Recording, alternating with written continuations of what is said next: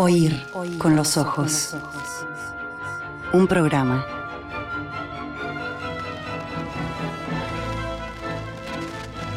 Bajo los efectos de la lectura.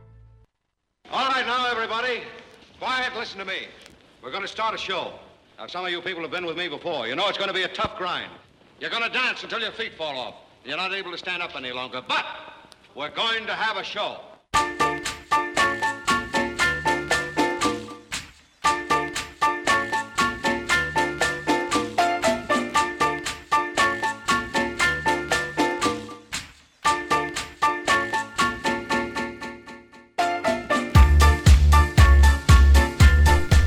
Sábado 10 de junio de 2023, esto es Oír con los Ojos.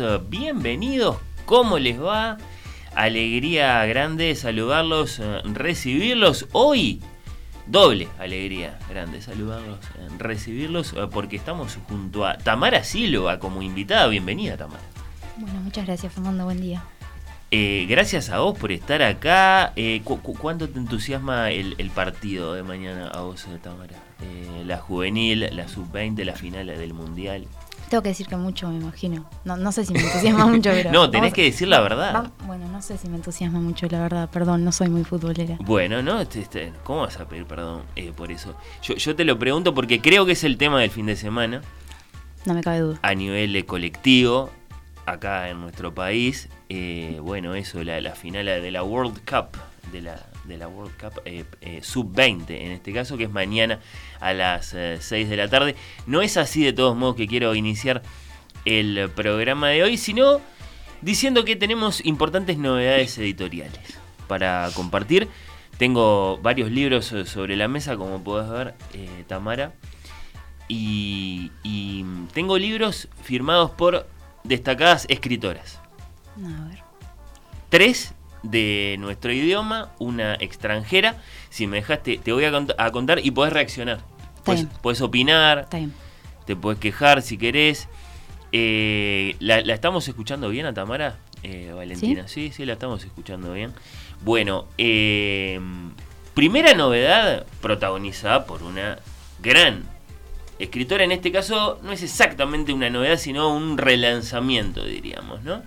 Solo los elefantes encuentran mandrágora. Originales de 1986. Eh, te lo paso. mirá. Yo no sé si vos eh, sabías, si, si, si lo saben nuestros oyentes. Increíble, dice Tamara. La pajarita de papel, mira. ¿Viste? Eh, yo, no, yo no sé hasta qué punto tenemos claro que mm, Armonía Liropeya, Echepare, que nació en Pando en 1914 y que hacia 1950, cuando publicó su tanto más famosa, extremadamente erótica y desafiante, La mujer desnuda, bueno, ocultó el nombre de su familia y lo cambió por el de Armonía Summers. Bueno, eh, poco antes de morir, falleció en marzo de 1994, compuso una novela tanto más ambiciosa que La mujer desnuda, mucho más extensa por empezar, eh, de la que se ha dicho que es la primera gran novela escrita por una autora latinoamericana, así como si dijéramos Rayuela o, o Paradiso, pero es de, de- de escritora, ¿no? Por lo extensa, por lo ambiciosa, por lo laberíntica. Repito, solo los elefantes encuentran mandrágora, que es un título muy enigmático, ¿no? Es increíble, ella es increíble. Bueno. me dan ganas de leerlo. ¿Sí? ¿Vos no, no la conocés esta novela? Esa novela no. Tamara. Bueno, eh, creo que es parte de- del interés que tiene destacarlo. Eh, primero, bueno, eh, me, detengo un instante a, reaccionar al título, ¿no? Eh, es, es una planta mítica, la, la- la mandrágora, eh, muy temida por los antiguos. eh, por- porque realmente parece que está viva cuando, cuando la ves. De- debe pegar, calculamos, la mandrágora. Imaginamos. Imagino, no sé, yo pienso que sí, que, que- que- que era parte de, de, de eso, de, de que fuera una planta temida, el hecho de que, este, no sé, se la fumaban o algo así. Eh, y, bueno, eh, e- es protagonista de esta, de esta novela, bueno, eso, por, por, por, por lo que tiene de, de cosa de cosa de, de- de- herbario. Solo los elefantes encuentran mandrágora de Armonía Somers. Eh, esta novela que Armonía escribió en los años 70 y que no quiso publicar, porque ya tenía decidido al parecer que fuera su, su testamento, ¿no? su libro final, bueno, está, está protagonizada por un por una por una protagonista, por un, por un personaje con, con un nombre singularísimo, Sembrando Flores de Medicis, se llama la, la protagonista tiene muchas, muchas, muchas, bueno, eso, muchos jardines y después muchos libros, muchas lecturas. Eh, y bueno, posiblemente sea, según juran eh, sus, sus, lectores, que tal vez hasta ahora no, no, son muchos, el Ulises de Joyce, de las letras uruguayas, ¿no? Un libro francamente, mmm, bueno, eh, difícil de leer. ¿Acaso fascinante? Dice Marosa, que en este libro todo crepita es cruel, sexual, doloroso, desconocido, esas cosas que decía Marosa, que supongo que la... Chiquita recomendación entonces. Claro, sí, sí. Eh, que supongo que además, además de, que, de, que lo dice muy bellamente, lo, lo, lo, sentía mucho Marosa y Giorgio. Y bueno, acaba de ser relanzada esta novela final de Armonía Somers. Vos eh, ya la mencionabas, Tamara, está muy bien, por una pequeña editorial española llamada La Pajarita de Papel. Y claro, yo creo que poca gente la conoce porque no venía siendo fácil en los últimos años conseguirla.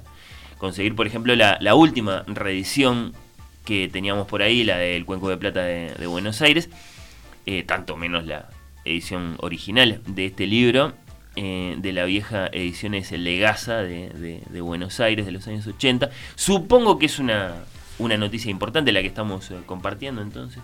Pueden buscar en las librerías Solo los elefantes, solo los elefantes se encuentran a Mandrágora de Armonía Somers en esta edición de La pajarita de papel. Después, eh, una gran premio Nobel, un falso Mesías. Eh, mirá, vuelve Tamara no, no tam tampoco es exactamente una novedad con todas las letras, pero sí lo es para nuestro idioma, porque es un libro que no teníamos traducido todavía. Eh, la polaca Olga Tokarczuk. Leía su, su nombre en un epígrafe justamente hace poquito. Sí, ella ah, me entusiasma mucho. Ahora voy a llegar a eso. Te paso este otro, mira. Este, este es una Biblia, es gigantesco. Gigantesco, sí, sí, sí. Eh, hay una novedad importante de la novela de 2018. Dice eh, Anagrama, bueno, finalmente traemos al español este libro publicado en Cracovia en 2014. Una novela, dice, dice la editorial de, de Ralde, total sobre las andanzas de un Jacob Frank, autoproclamado Mesías en pleno siglo de las luces. Eh, una novela dieciochesca entonces de Tokarczuk con este Jacob Frank como protagonista, concretamente en la segunda mitad del siglo XVIII entre el imperio de los Habsburgo y el otomano. Y bueno, es uno de esos novelones históricos que lo dejan a uno estupefacto, por supuesto, antes de abrirlo, ¿no? Además es muchas páginas, tamaño sí, sí, de letra sí. 11. Claro, eh, tienen varias particularidades, pero, pero ya, ya, ya, estamos muy impresionados incluso antes de, de, de asomarnos a la, a la, primera palabra, ¿no? Eh, como, como decía Groucho Marx, eh, desde que tuve su libro en mis manos no paré de reír, algún día lo voy a leer. Bueno, en este caso es, es algo parecido. Eh, suponemos que es un gran libro este de Olga, porque ella es una gran escritora.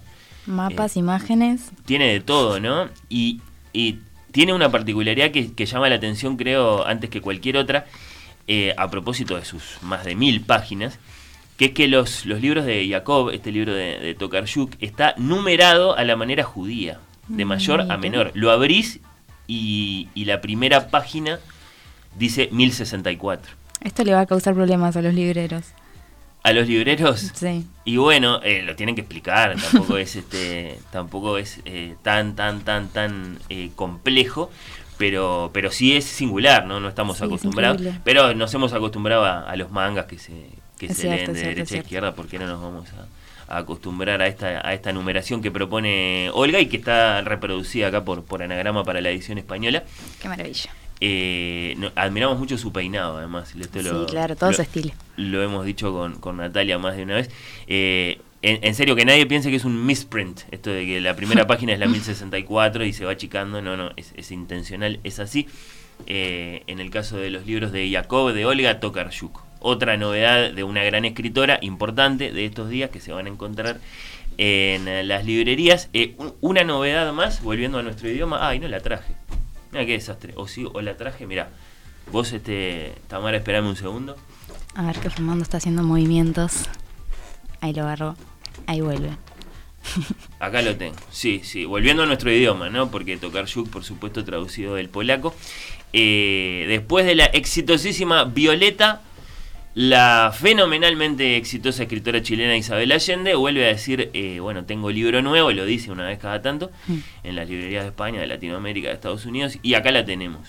Eh, estamos en la noche de los cristales rotos, y entonces estamos un poco en Viena, en 1938, con un niño judío violinista que se llama Samuel Adler. Eh, no sé qué les parece esto.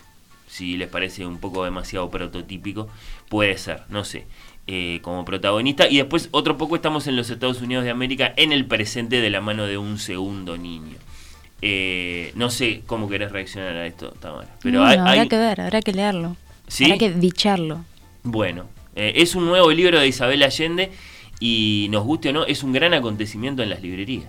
Me imagino. Sí. Ella tiene muchas fans y muchos fans. Sí, eh, mm, nadie debe tener tantos como ella. Es, es, un, es un mega fenómeno de esos muy abrumadores. Y bueno, eh, yo, yo, yo te lo quería contar porque salió, creo que salió eh, ayer, antes de ayer, algo así, este bueno, libro. vamos a verlo. Y, y bueno, no, no, no sé cuál de todos te parece el más prometedor. eh, pero bueno, eh, hay otro más. Hay otro, hay otro libro de escritora más que vamos a destacar en este arranque de, de Oír con los Ojos. Este libro, el que tengo ahora en mis manos, recibió un incentivo a la edición del llamado Felisberto del Instituto Nacional de Letras del MEC, una iniciativa estatal que acaso atiende el hecho de que la literatura uruguaya eh, la de Quiroga, la de Felisberto, la de Morosoli, la de Paco Espínola, bueno, es una literatura de cuentos. No, no sé si querés agregar algún nombre a, ese, a esa lista. Quiroga, Felisberto, Quiroga, Paco, Felisberto, Paco, eh. Bueno, por supuesto que Onetti también, pero como, También. como Onetti es novelista, Sí. capaz que no es el primer nombre de cuentista que, que nos viene a la mente. Eh, Natalia Mardero es una cuentista también, Natalia pero también es una novelista, no, no, no la consigno. Incentivo Natalia.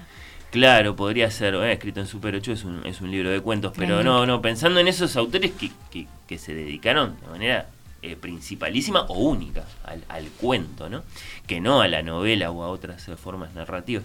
Bueno, eh, este libro recibió esta, esta, esta distinción, este, este, este apoyo, este acompañamiento.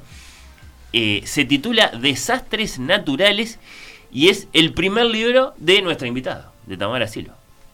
Tamara Silva Bernasquina, Bernaschina, que es correcto decir. Bernaschina. Bernaschina. Eh, el- elegiste firmarlo así, Elegí firmarlo así. con los dos apellidos. Sí, sí, fue una decisión de último momento igual, pero sí. Porque Ya estaba la tapa armada, todo, y yo le Sí. dije, Lu, podemos agregar mi segundo apellido. esa es Lucía Boyani, la Lucía diseñadora, eh, que como siempre eh, despunta. Maravillosa. Eh, sí, como diseñadora de tapas para, para estuario. Eh, que querías que estuviera representada tu familia de un modo más... ¿Es eso? Sí, me gustaba cómo sonaba también. Así, ah, nunca lo uso al segundo apellido. Está como bastante oculto en todas mis redes, en todas mis. No, no lo conocíamos, claro. Por eso, sí. Y dije, está bueno, es una buena oportunidad. Eh, claro, así como, no sé, como está, también lo, lo pones en los epígrafes, ah, así como, como hiciste con Olga Tocar Yuk por ahí. Eh, Anderson Banchero, También. claro, Silva Bernasquina. Sil- Silva ahí tenés. Sí, bueno, bueno. Eh, que bueno, eh, es, es el primer libro de, de Tamara que, que estudia letras, seguís siendo estudiante de letras, Tamara. ¿no? Sigo siendo estudiante de letras, Fernando. No, no se termina más esto. Bueno, eh, tampoco pasó tanto tiempo de la última vez que te lo preguntamos y lo confirmaste. Bueno, es cierto. Quinto año, este es el quinto año. Ya, ya es un montón. el quinto año que hace que estás cursando materias y semestres, Sí, digamos. sí. Sí, pero está, estarás, no, estarás no tan lejos de la tesis. No, no estoy tan lejos, no estoy tan lejos. Ojalá que el año que viene ya se cierre. eso. Hay esperanzas para el año que viene. Sí. Bueno, eh, lo celebraremos, supongo. Eh, eh, en este programa tenemos a Lucía Campanella como, como- Ahí está. como eh, docta en, en- en letras, el resto es todo este, de la comunicación. Eh, Y un gran saludo a Lucía, que está por. Lucía en este momento está en Barcelona. Ahí está. Sí, sí, sí. Y mirá, está Sí, bien. sí. Eh, mm, Lucía en Barcelona eh, y, y Nacho en Italia. Ahí las tenés. Sí, eh, la- las responsables de que vos te hayas hecho en su momento fan de este programa, evidentemente. Bueno, A- sí, un así- poco de los tres. Así quedó, no, bueno, no, no tenés por qué eh, corregirlo, eso sí, sí está perfecto. Y, y vos que, que mm, dividís tu vida entre Aiguay y Montevideo, ¿es así? Más o menos, sí. Sí, ahora estoy pasando menos tiempo en Ewa por cuestión de tiempos, Sí. de, de- de- de que el viaje dura cuatro horas, es Sí. un montón. Pero sí, ¿Vas qué? ¿Una vez por mes? voy una vez por mes más o Una menos. vez por mes. sí. Y por supuesto allá tenés eh, muchos parientes. Tengo, en realidad está mi madre y mis abuelos ahora, y el resto de mi familia está desperdigada ahí por Maldonado, por Minas. Sí, Ahí está. Eh, claro, porque vos en realidad naciste en Minas. nací en Minas. ¿Y te considerás de Maldonado o de La Valleja? De La Valleja. ¿Te considerás de La Sí, Valleja? sí, un poco es, es raro. Mi abuela me dice siempre, vos decís que sos de Minas. Eh, pero sí, nas- nací en Minas, pero viví mucho tiempo en Aiguá.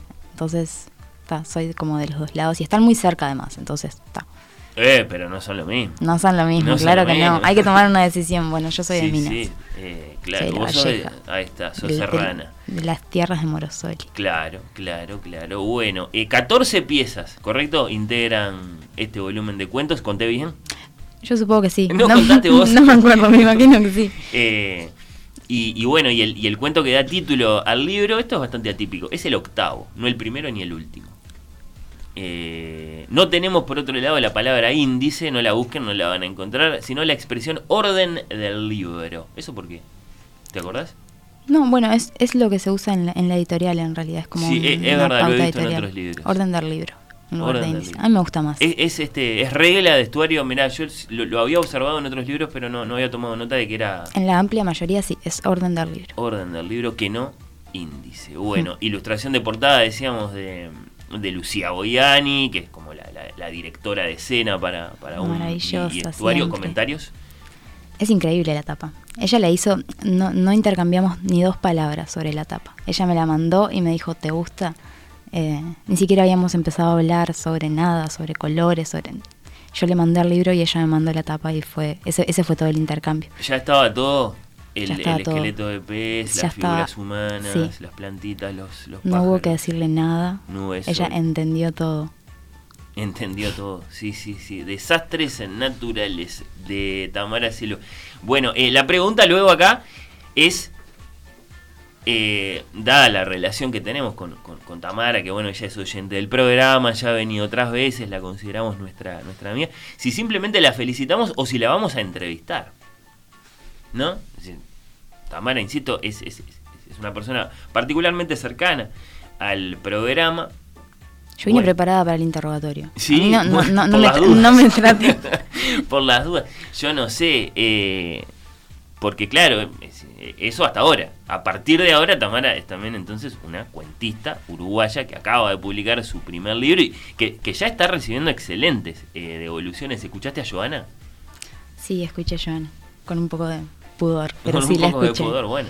Eh, sí, sí, eh, Giovanna Pelufo, eh, que es una gran lectora, le dedicó encendidísimos elogios al, al libro eh, de Tamara. ¿Qué hacemos nosotros? Entonces, lo recomendamos ciegamente, no lo hacemos nunca eso en este programa. O lo interrogamos, como haríamos con un libro de cualquier otro autor, de cualquier otra autora. Como yo no puedo decidir, Tamara, eh, lo que prefiero es que decida, mirá, hablábamos de Natalia, de Lucía, bueno, eh, creo que Lucía está un poco más ocupada y, y Nachu capaz que tiene un, un instante ahora, está en Italia ella, eh, está en Italia por, por estos días.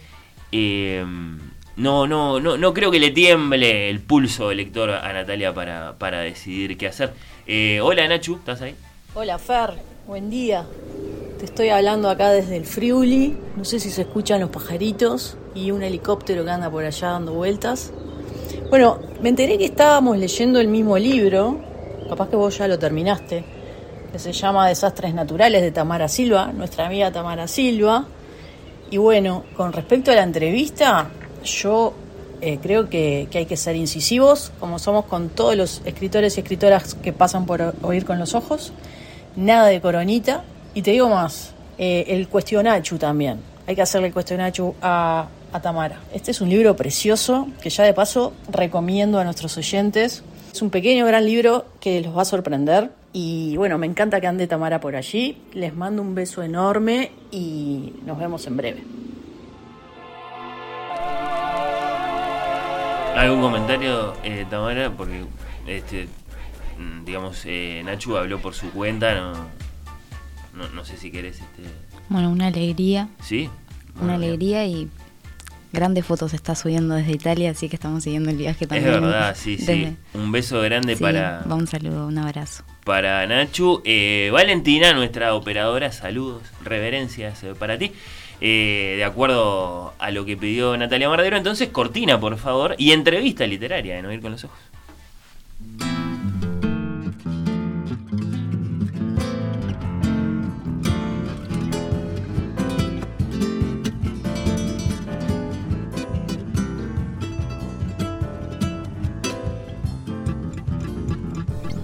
Libro que los invitamos a conocer hoy es Desastres Naturales de Tamara Silva Bernas, China, nuestra autora invitada. Bienvenida Tamara, gracias por acompañarnos. Bueno, muchas gracias por invitarme. Lleva el sello de Estuario Editora, se abre con epígrafes de Silvia Moloy, escritora argentina que murió el año pasado, ¿no?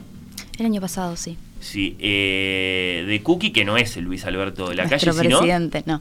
Eh, es una poeta cordobesa Bien, una poeta cordobesa de, de este tiempo. de este tiempo, sí. de este tiempo. Y de Laura Fedele, que viene del mundo de la música, ¿correcto? Creo que sí. Sí, sí, sí. Yo leí su, su libro No hay más tiempo para Los Ángeles. Bien. Está bien. acá. Y de ahí extraíste tu. eh, Exactamente, eh, ahí está. sí. eh, extraes tu, tu tercer epígrafe para este Desastres Naturales. Bueno, eh, 14 piezas, decíamos, integran este, este volumen de cuentos que se titula Desastres eh, Naturales. Gaucho de la Fuerza, todo lo que se revienta dentro de una mano, Papo, los días futuros, un pedazo de día, Cera, tarea domiciliaria, desastres naturales, que yo decía es el, el cuento del medio, que no ni el, ni el primero ni el último, eso es intencional. La verdad que no lo pensé. Cuando lo dijiste dije, uh, capaz que tendría que haber cerrado con ese. Pero no lo pensé demasiado. No, pero me parece que, eh, que queda muy, muy llamativo. En general es el primero o el último. Claro, es cierto, tenés razón. Pero no necesariamente. Creo que en Los murciélagos de Bremerman no es ni el primero ni el último tampoco. El, el- el cuento que da título al volumen. En general Ahí se tenés. busca se busca uno, ¿no? Después que se se digamos se, se llegó a un consenso respecto de cuáles son las piezas que integran el libro. Sí. Pero bueno, ¿cuál es el más representativo o algo así? Es que creo que es, ese es el más representativo, al menos así lo. Eso sí lo pensé. Fue como, bueno, ¿de dónde sacamos el título? Yo soy muy mala para titular. Y había uno que se llamaba Desastres Naturales que podía ser el que diera título al- Podía funcionar, sí. a todo el a todo el libro. Bueno eh, Noche Mágica Ciudad de Buenos Aires Premonición. 4.13 que es eh, una hora. Un balde dado vuelta Requiem.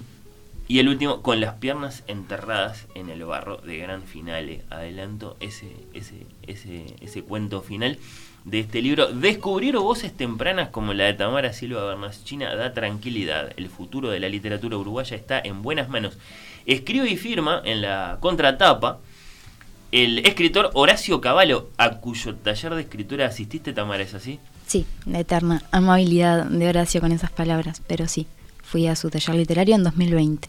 Todo 2020 estuve haciendo ese taller. Todo ese... Fui, eso es me- medio falso en realidad. Lo- Porque era virtual. Era virtual, sí, Sí. era vía email. Todo, todo, todo el eh, 2020 entonces asistiendo vía eh, ventanita al, al taller de este escritor. Horacio Cavallo, que eh, Tamara eh, es la persona que te va a hacer la primera pregunta de esta entrevista. Ahí va, qué momento. En realidad para mí fue una, una sorpresa, así como, como autor y como alguien que escribe eh, literatura en este país, cuando conocí la obra de, de Tamara, que en realidad lo que, lo que conocí fueron textos que, que iba escribiendo en relación a las consignas del taller que, que yo coordino, me, me alegró muchísimo cuando alguien con 22 años, o con un poco menos incluso en ese momento, uno ve la preocupación a la hora de, escribir y una claridad en la escritura y un manejo de los climas, de las imágenes, un montón de recursos que ya tiene asimilados, uno dice, pero che, si esto uno además lo proyecta 10 o 15 años más tarde, esto sí que no es común. Yo le quiero mandar una pregunta a Tamara, una pregunta muy sencilla en realidad, pero nunca lo hablé con ella, nunca se lo pregunté. Me llama la atención eh, cierta seriedad con la que se toma la literatura, el esfuerzo en tratar de que lo que se cuenta esté contado de la mejor manera. Yo creo que debe haber alguna figura que influyó en la Tamara lectora, porque en realidad siempre un escritor es primero un lector, ¿no? Entonces, ¿quién o qué cosas fueron las que formaron a esa Tamara lectora que ya tempranamente eh, estaba no solo leyendo, sino también escribiendo tremendos textos? Bueno, ahí estaba Horacio Caballo, eh, el escritor a cuyo taller asistió algunos años atrás eh, Tamara, eh, saludando desastres naturales y dejando una pregunta para ti, para la escritora. Una pregunta muy difícil. Sí. No sé. Eh, a mí me gustaría pensar, yo estuve muy obsesionada eh, con las novelas breves de Onetti, ponele. Las leí muchísimo. Eh, pero las las- novelas breves decís El Pozo, El Pozo, eh, un Los extremo, ahí va, y en el sí. otro las, las tardías. Como, sí. Sí, sí, también sus cuentos, pero los leí como de forma muy minuciosa, como, fa, mira lo que hace en este párrafo, que, cre- que creo que también ahí coincide con eh, cuando empecé a estudiar letras un poco que empecé a prestar atención a otras cosas. Incluso desde antes, ya en el, en el liceo, los últimos años del liceo, lo estaba leyendo bastante. Eh, bueno, vos nombraste a Morosol y a Felisberto, que también para mí son increíbles. No los he leído tanto como Onetti, pero sí eh, les he prestado atención. Vos, vos, inter- vos interpretaste en la pregunta de Horacio eh, qué, escritores leíste con, con más atención. La hizo ver la pregunta, yo no sé. A ver. Yo, yo tal vez eh, hubiera interpretado Reformula. que. No, y que tal vez eh, él estaba pensando en ese pariente, ese, ese, ese, ese- ese padre, ese abuelo, lo que sea, que, que te legó los libros o que te. eh, o que de alguna forma eh, te, te contagió el, el gusto por la lectura. No sé si fue eso lo que preguntó Caballo. No, pero está bien también. Eh, sí, tampoco es que empecé a leer siendo adolescente porque me encontré libros en el liceo, o sea, ya venía leyendo desde Había antes. libros en tu casa. Había, li- había libros en mi casa. Ambos, mis dos padres son maestros, mis dos abuelas son maestras, mis dos abuelas. Entonces, Ah. ¿Todos maestros? dos maestros. Entonces, Ese es un dato sí, bueno, había libros por todos lados eh, y estoy leyendo desde, desde, muy chica, desde entre, que aprendí Entre La Valleja y Maldonado. entre La Valleja y Maldonado. Sí, en ese momento estábamos todos en La Valleja, estábamos todos en Minas. Así que todos los libros estaban ahí también. Sí, sí, es cierto. Y por ejemplo, claro, había libros de Morosoli. Había libros de Morosoli. Eh, ahí está, ahí puede, puede asomar esa, esa figura por la que se preguntaba eh, Caballo, la, la- una, una figura, alguna clase de figura determinante para, para la formación de la Tamara lectora, como dijo él.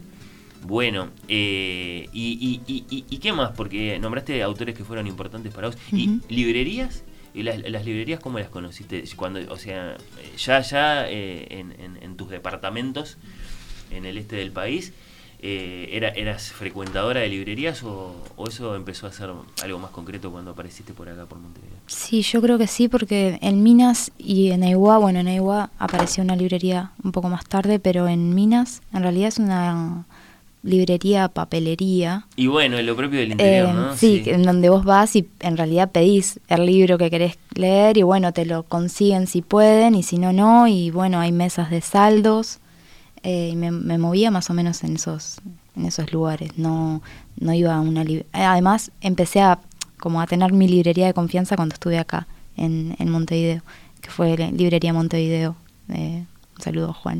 Claro, entre están entre 18 y Colonia, la conocemos muy bien esa librería. ¿Es, ¿Esa es tu elegida eh, en Montevideo? Bueno, es, es, es, Es una de las es una de las elegidas. Sí, después librería Lotremont, obvio. Bueno, claro. Eh, y en Aiguá hay un club, o bueno, hubo un club que se llamaba Churrinche, el churrinche. ¿de Churrinche, frente al liceo, Ajá. que oficiaba de biblioteca, librería, cafetería. mm, No, no, convi- ¿convive en la biblioteca con la librería? ¿En con- serio? conviven, sí, es como una suerte de club donde vos pagabas una suscripción y podías llevarte libros y también había libros para la venta. Mirá vos. Sí, Eh, salón bueno, de yoga. Lo, Porque- lo era todo. Porque no se llevan bien los libreros y los bibliotecarios. eh, discuten a propósito de quién, quién tiene más habilidades para, para buscar y encontrar libros. Sí, pero Analia era increíble, es Ahí increíble. Bueno. Y nada, Churrinche oficiaba de todo, de lo, que- de lo que quisieras. Y por ahondar en estas noticias, amigos, lectores, profesores de la Facultad de Humanidades que de pronto fueron importantes para vos, que quieras, que quieras nombrar. Mm, creo que profesores de liceo, más, De que, liceo. más que de facultad. Antes. Eh, sí, Mauro fue mi profesor de, de literatura en bachillerato, increíble, ahora amigo. También me introdujo a pila de autores, como bueno, eh, un intercambio interesante. Y en facultad, yo creo que en literatura latinoamericana, eh, docentes como Sonia, eh, Verónica, también llegaron autores increíbles que ¿No yo no, decir que yo no había apellidos por conocido. algo? Porque los apellidos No me acuerdo el apellido. Ah, bueno, está. De- no, podría de- ser porque no te los No, no, no. acordabas. Eh, tengo, tengo que hacer un esfuerzo de, de memoria para, No, para está, no, denota mucha familiaridad. Este, no, Sí, no, no, no, yo no, no conozco personalmente a ninguna de las dos docentes, eso lo quiero dejar en claro. No digo sus apellidos Bueno. porque los cursé su materia, creo que en primer año, algo así. Eh, pero sí, Mauro fue como una figura ahí fundamental. Bueno, eh, ahí, ahí, ahí aparecieron, creo, unas, unas cuantas figuras para contestar la, la pregunta de, de Horacio Cavallo. Por otro lado, la quietud cubre tierras, animales y pueblos hasta la irrupción del destello, una suerte de relámpago que augura desastres, pero que antes se detiene e ilumina. El esplendor señala las imágenes memorables y precisas que habitan estos cuentos. Los peces que agonizan en silencio, las cenizas del volcán metiéndose por las bocas, las cuerdas que se tensan en el tajamar, los encendedores que avanzan en la oscuridad del campo y muestran más de lo que podemos adivinar. Añade en la mencionada contratapa, te habrá, te habrá gustado mucho, te habrá conmovido mucho. Sí, es Eh, hermosa. Todo esto, claro.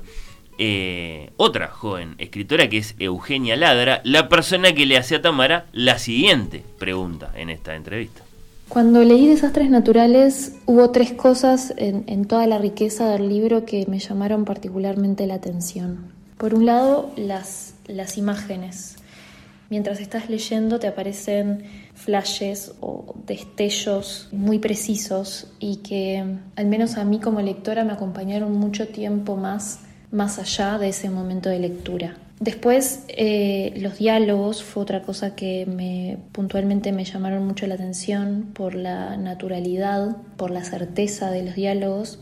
Y después, el universo, eh, el universo del libro como un todo, ¿no? Entonces, en ese sentido, quería preguntarle a Tamara cómo fueron las condiciones de escritura de esos cuentos. Si fue algo más de corrido, pensando en generar como esta continuidad, o fue más bien disperso. Al principio quizás esta continuidad del universo fue generándose más de improviso y después con un poco más de conciencia. Me intriga saber eso. Eugenia Ladra, que leyó los cuentos, que te dejó un precioso comentario para la contratapa del volumen y que te hace una pregunta ahí a propósito de cómo los escribiste. Bueno, agradezco esa pregunta también. Eh, sí, fue en realidad, fue desprolijo como, como fue la- el, ar- el armado del libro. No, no lo pensé como unidad. Eh, fue algo posterior de ver este montón de textos y decir, bueno, quizás en algunos hay como un clima, una temática eh, recurrente, pero no los pensé como parte del mismo, no, lo pensé como cuentario. eh, des- desde el comienzo, eran como eso, la mayoría salen del taller de Horacio, entonces la mayoría eran párrafos sueltos, ni siquiera eran relatos completos, eh, que podían llegar a tener el mismo sonido, el mismo olor, pero no, no, no, no- formaban una unidad todavía. Eso fue como un- algo que nos dimos cuenta después. O sea que estos cuentos tienen eh, tres años o tienen dos o tienen un año. Ah, Cuando decís nos dimos cuenta, ¿a quién estás eh, abarcando en el plural? Bueno, eh, a Santiago, un amigo que leyó los cuentos cuando los estaba armando y que nada tuvo que ver con, con esa decisión de, bueno, quizás este lo dejamos afuera, porque era, era mucho texto, era como material de un año entero de estar escribiendo semanalmente, entonces había cosas que había que dejar afuera y Horacio también estuvo ahí como eh, un poco metido en, en la selección. Te acompañó. Bien, bien. Y, y, mm, por ampliar estas estas estas, eh, estos- estas noticias, referencias a propósito de, de- de- de- de escribir, ¿qué, qué tan dedicada sos eh, una vez que, que- que estás encima de, de un texto? Mm, soy muy perezosa. Perezosa. Soy muy perezosa. Eh, arranco a escribir un texto y me puede llevar meses terminarlo, a pesar de que me obsesiono mucho también. Entonces es como una muy mala combinación porque estoy todo el tiempo pensando en el texto que estoy escribiendo, pero sin escribirlo. Que creo que al final me sirve un poco tenerlo ahí como fermentado, pero soy perezosa. ¿Qué escena Soy muy lenta. deberíamos figurarnos si nos, si nos preguntamos por tus condiciones de escritura, un poco como decía eh, eh, Eugenia? ¿La- ¿Laptop? Laptop. Sí. ¿qué más? Muchas, muchas pestañas de Drive abiertas. Ah, claro, vas guardando ahí. Sí, sin, capaz que no las toco en semanas y están ahí abiertas en mi computadora igual Más bien la mañana, más bien la noche. la noche. La noche, Sí. ahí está. Y la, y la laptop. Bueno, eh, ¿algún otro instrumento para la escritura? Tengo un par de libretas al lado de la cama porque a veces me acuesto y se me viene dos palabras, tres palabras, entonces me levanto, las anoto, porque después no, no, no hay forma de que me acuerde y si prendo el celular ya no, la luz del celular me hace muy mal, entonces las anoto ahí y después las, las recupero. Bueno, eh, contanos por favor eh, qué te dijo o qué le dijiste vos o cómo fue ese diálogo con Martín Fernández, el editor. Chan. Eh, en realidad, yo llegué a Martín medio de, de- de forma no, no accidental, pero no, no fue como eh, demasiado pensado. Eh, la charla la tuvieron en realidad Martín y Horacio. Eh, Horacio le contó, se, se enteró que yo estaba trabajando en la editorial y le dijo, bueno, ella está, hizo mi taller, nada, eh, esa, ese intercambio de información. Y yo le mandé el cuentario a Martín, todavía no estaba terminado del todo, nada, le faltaban unos textos, y él se lo quedó y lo leyó en los meses siguientes, no me dijo nada, yo no le pregunté nada, fue como un, toma, esto, esto es lo que tengo. Y mm, después de varios meses empezamos a charlar sobre la posibilidad de editarlo. ¿Y, Sí. ¿Y qué te dijo? No, que sí, que le había gustado mucho, que estaba interesado en, en editarlo. Y fue una alegría. eh, también fue como bajar todos los deseos eh, a tierra y empezar a pensar, bueno, quizás sí puede ser un libro y empezar a pensar esos Porque textos con más seriedad. Sí, yo, yo dudaba, dudé todo el tiempo. Eh, dudo un poco ahora que lo veo y que ya está, ya está editado. no, ahora entonces, eh, ya es indudable. sí, ahora ya está. Bueno, eh, acá lo tenemos, sí, Desastres Naturales de, de, de Tamara, publicado por, por Estuario. La, la, la expresión desastre natural hace, hace referencia a esas desgracias imparables que son los, los terremotos, o las inundaciones, o los tsunamis. Eh, alguno bromeará los, los partidos de Peñarol en el exterior. Eh, ¿cómo, llegas a, esta, eh, presumimos, metáfora? Bueno, fue, como vos decías al principio, el título de ese cuento, que me parecía que venía bien, en- en- incluso es, es parte de un monólogo de una de las personajes que está pensando en cosas que no puede, no puede prever y no puede evitar. y cuando empecé a armar el libro, incluso pensamos, pensamos, este plural es por Santiago Villalba, eh, en ponerle pequeños desastres naturales para bajar un poco como la, la- la contundencia de- de- de ese- del desastre, pero después quedó en desastres naturales porque está, qué, qué- qué sé yo, de qué, qué es un pequeño desastre, qué es un gran desastre, que creo que es un poco lo que me interesa, con lo que me interesa jugar en, en todos los cuentos. Bien, bien, bien. Eh, a propósito de tu, de tu seriedad, decía Caballo, eh, o, de tu, no sé, adelantada madurez o algo así, eh, la muerte, su misterio, su temor, parecen ser temas primordiales en el, en el libro, eh, a partir de la lectura de, varios o de todos de los, de los cuentos. Eh, ¿Sos consciente de eso? O capaz que no estás de acuerdo. Estoy de acuerdo, pero no soy tan consciente. Eh, me parece que cuando me pongo a pensar en el libro, mucha- mu- muchas de las temáticas, muchas cosas que están ahí, eh, salieron de un, lugar muy intuitivo y que empecé a ver después de que estaba armado y después de que lo, leí como una última vez, empecé a ver como esas, esas recurrencias. Eh, pero sí, si, lo pienso un poquito más, eh, estoy como media obsesionada con lo que pasa alrededor de la muerte. Eh, ¿Quién no lo está? Y, es difícil como encontrar también, me parece, una literatura que no tenga que ver en algún punto con la muerte, con lo que pasa cuando algo, alguien deja de existir. Eh, no sé, por ahí. sí, eh, la, sangre como manifestación, por ejemplo, eso aparece. Eh, el, cuento que da título al, libro con, con epígrafe de, Olga Tokarczuk es un cuento con una niña, una curandera, un, dudoso remedio. ¿De dónde lo sacaste? Eh, eso. Mi abuela me, me curaba el mal de ojo con ruda. Y ese, ese procedimiento, parte de ese procedimiento, lo, lo saqué de ese recuerdo. Eh, no me acordaba muy bien, encima eso se pasa, nada, hay que enseñarlo y ella falleció sin enseñárselo a mi abuela, entonces ahí quedó y nada, yo no me acordaba muy bien cómo era, mi madre tampoco, se lo pregunté a mi abuela y tampoco, entonces es como una reconstrucción muy imprecisa de lo que era como ese, ese ritualcito. Bien, eh, el final del último cuento, por otra parte, con las piernas enterradas en el barro, eh, la niña y, sus amigos recuperando una, una, desafortunada pelota que fue a parar a la casa del vecino villano. Eh, en una cañada además así muy muy complicada. Ese para Stephen King o para Stranger Things eh, o para una película de Fede Álvarez o algo así. Felicitaciones por ese final. Hay, hay una historia detrás de esa historia no en, bueno sí hay historias detrás de todos en realidad pero la cañada podría ser la cañada que estaba frente a mi casa y el vecino podría ser mi vecino, pero mucho, mi vecino no era tan, tan malo. Em, pero sí hay como unas, una correspondencia ahí entre lo, dónde jugábamos al fútbol, em, la, prohibición de, de, no pasar al campo del vecino, como esos detalles, sí.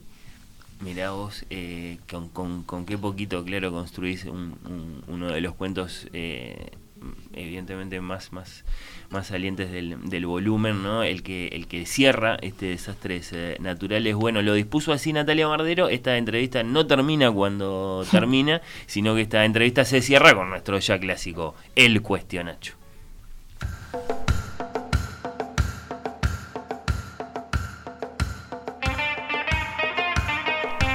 ¿Sabes eh, cómo es esta parte de, nuestras entrevistas, eh, Tamara? ¿La has escuchado alguna vez? sí, las he escuchado, pero ahora cuando Natalia dijo, háganle el cuestionacho, dije, uy, no, no me acuerdo de las preguntas, no me acuerdo cómo... Eh, son todas distintas, están personalizadas para ti.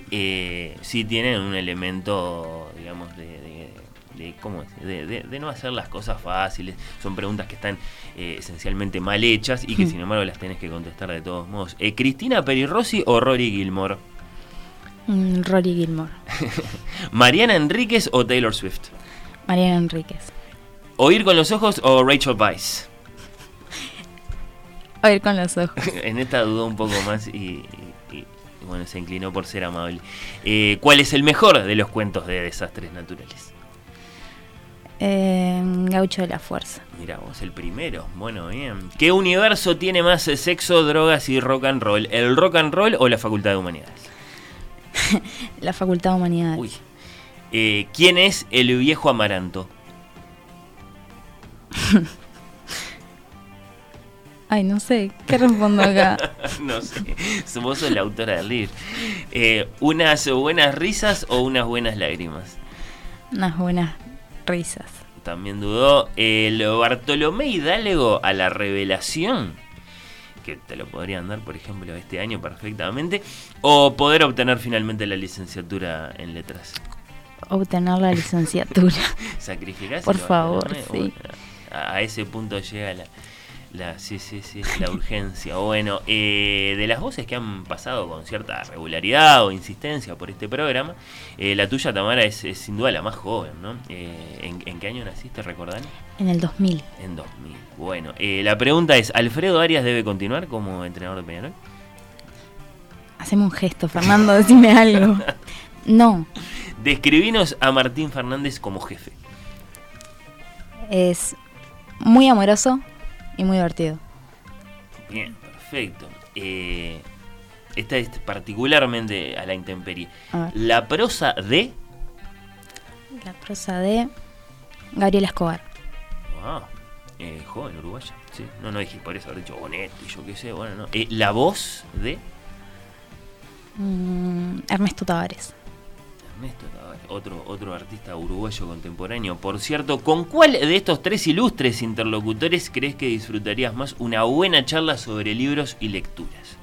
Tamara, con Carolina Cose, que es lectora de Tolstoy, según le dijo a este mismo programa hace unos años, y que declaró ciudadana ilustre de Montevideo a tu admirada Cristina Peri Rossi, pese a que acabas de descartarla por Rory Gilmore. Con Laura Raffo, que por cierto tiene libros publicados sobre economía, pero bueno, eh, no los tiene Carolina Cose, y que cuando tenía 18 escribía poemas y cuentos y hasta fue premiada eh, Laura Raffo, o con Olimpia Frick, seudónimo de la reconocida politóloga Constanza Moreira, autora de relatos fantásticos eh, valorados en su día por el mismísimo eh, Lebrero y de la que por lo que sabemos se, se vienen eh, novedades ahora. Mm, con Olimpia Frick. ¿Sí? Sí. Bien, bien, una buena Sí, charla sí. ahí sobre libros con Olimpia Frick, Sin ya, ya hablaremos de ella, supongo, no sé, ve- veremos cómo es el, el nuevo libro. Eh, finalmente, Tamara, describinos por favor un gran placer favorito tuyo. Mm, qué momento. Eh, Ah, pensá, despejá y, sí, estoy mirando para afuera, las contás, palmeras de la plaza. Eh, me gusta mucho caminar con auriculares acá en Montevideo de tardecita. ¿Y qué suenan los auriculares, por ejemplo? Eh, me gusta escuchar Phoebe Bridgers, Ah, mirá. sí, a la, a la tardecita, en verano. Ahora no tanto, porque está muy frío, oscurece muy temprano. Eh, pero sí, podría ser eso. Que no lo hago muy seguido, pero sí. Un gran placer favorito tuyo. Tamara Silva Bernas China, autora de este Desastres Naturales que lleva el sello de estuario y es eh, su debut como cuentista. Gracias por esta visita. Bueno, gracias por la invitación. Un placer.